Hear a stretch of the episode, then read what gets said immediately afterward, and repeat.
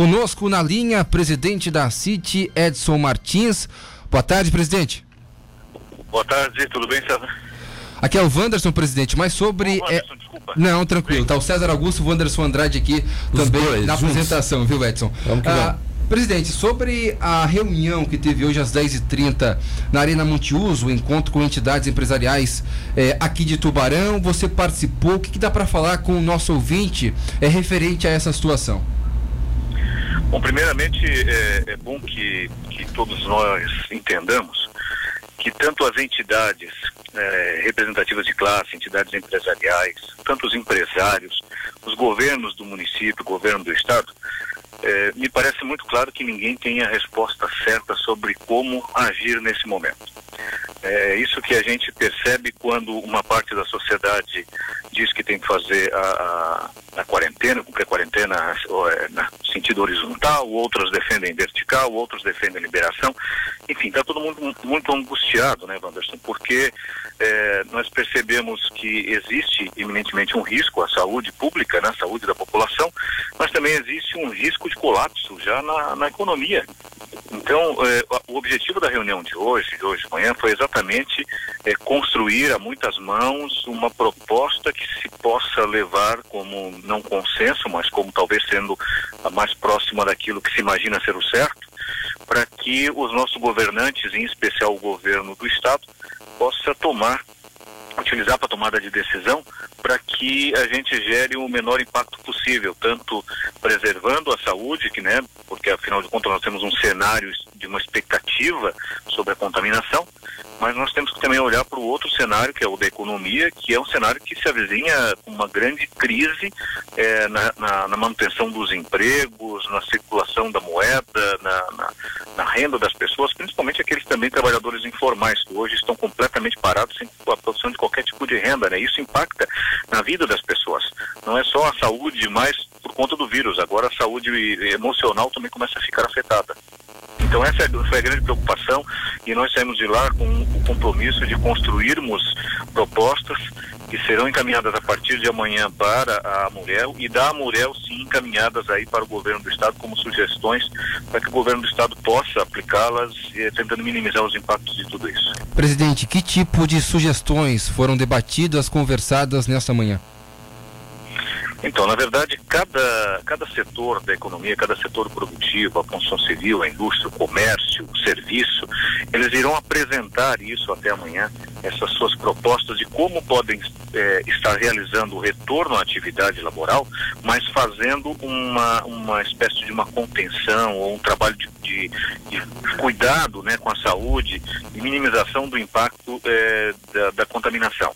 Essa é ideia, ca- cada setor terá que apresentar até amanhã, né? E estes setores é que essa ideia desses setores é que serão levadas ao governo para que ele aplique não diretamente e, e- e de uma forma generalizada para todos os setores da economia, mas cada setor ele pode tratar de uma forma diferente, como ele já vem fazendo nos casos da saúde, nos casos dos supermercados.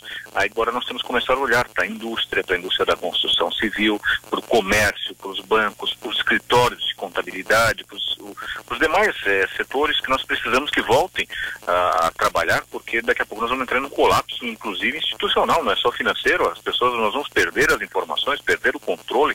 As empresas eh, certamente já, já estão pensando em demissões, porque ninguém consegue ficar em casa parado e sem fazer essa economia girar e sem ter receita para poder pagar os seus, as suas obrigações que vencem, independente de produção ou não. Nós temos nossos custos fixos, né?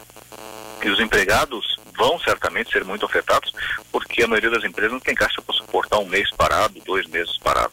Então essa é a grande preocupação e esses setores todos vão apresentar isso até amanhã, como eu disse, para que seja encaminhado para a Murel e a Murel possa fazer chegar ao governo do Estado.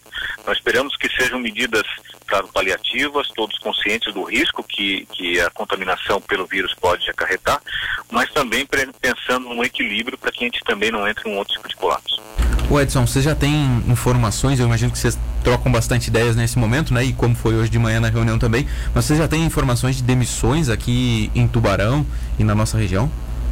Desculpa, eu não consegui te ouvir direito, Anderson. Informações sobre? É, demissões. Demissões. Ah, demissões. Já, já há nós de demissões? não temos essas informações, norma- ao menos não temos as informações oficiais, as informações são oficiosas, mas eu posso te dizer que na região eh, várias empresas estão pensando na- no processo de demissão. Ontem mesmo eu participava, eu participo de um grupo que tem 130 empresários aproximadamente da região sul, e aí contendo também, claro, deputados estaduais e também presidentes de outras associações, e esse é o grande receio, que se nós eh, tivermos que esticar eh, essa medida de protetiva, né, de, de nos nossos domicílios, até semana que vem ou continuar na semana que vem, aí certamente muitas demissões virão. Nós estamos muito apreensivos, eh, realmente, inclusive com os pequenos negócios, que muitas das portas que se fecharam por conta da pandemia, se nós demorarmos muito mais tempo para abri-las, talvez elas não se reabram. E isso certamente vai impactar. Ah, nos Estados Unidos, por exemplo, já saltou o número de pedidos de empregos desde que o presidente Trump, há 15, 17 dias, aí mandou fechar, é, o, determinaram lá o fechamento, né? E isso não há, não há, é, não dá para gente espelhar aqui, lá são 3 milhões de pedidos de, de seguro-desemprego até ontem. Você imagina que nós, é, a, a média deles eram 200 mil por mês e ontem estourou para 3 milhões.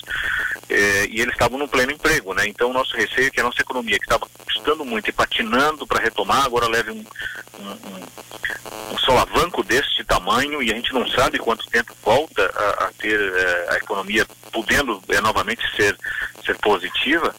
Olha, eu acredito, Wanderson, que nós teremos dias negros pela frente se a gente não conseguir voltar à atividade o mais rápido possível. Sei que dói quando a gente pe- pensa na questão da saúde pública.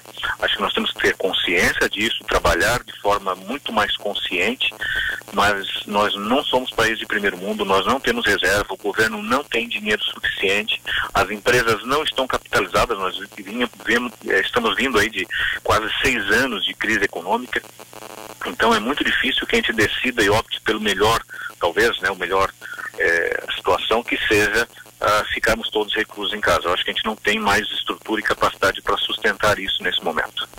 Presidente, a- entidades aí do estado, eles lançaram o movimento Reage Santa Catarina é, e contra a questão toda do coronavírus, né, o Covid-19. É, não teve nenhuma participação em- sobre entidades aqui do município de Tubarão. O que, que dá para comentar, você como presidente de uma entidade aí que é, que é a CIT?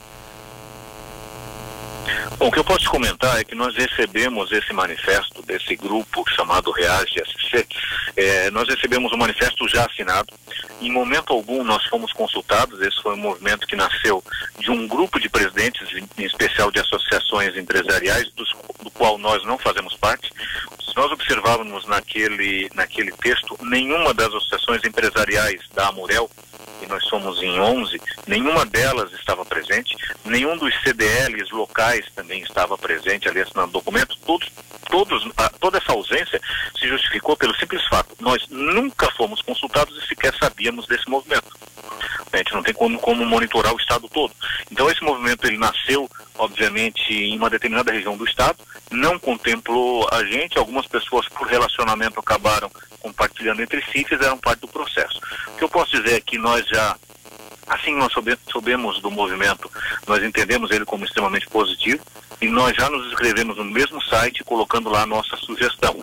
E a nossa sugestão está, é, primeira sugestão, na verdade, que, no- que a CIT colocou no site de- desse Reage SC foi exatamente o de que o governo do estado tenha que entender a necessidade de atuação junto ao BRDE e principalmente ao BADESC na concessão de crédito com juros subsidiado, com carência para pagamento das primeiras parcelas e que haja, sim, uma, uma atividade do, do, do próprio governo do Estado e das outras eh, entidades que atuam junto com o governo do Estado, junto com, eh, com, como o SEBRAE, como algumas autarquias, como a SCEPAR, a própria, o próprio IMA, que tem recursos, para comporem um fundo de aval e esse fundo de aval substituir a garantia real que o empresário deveria dar.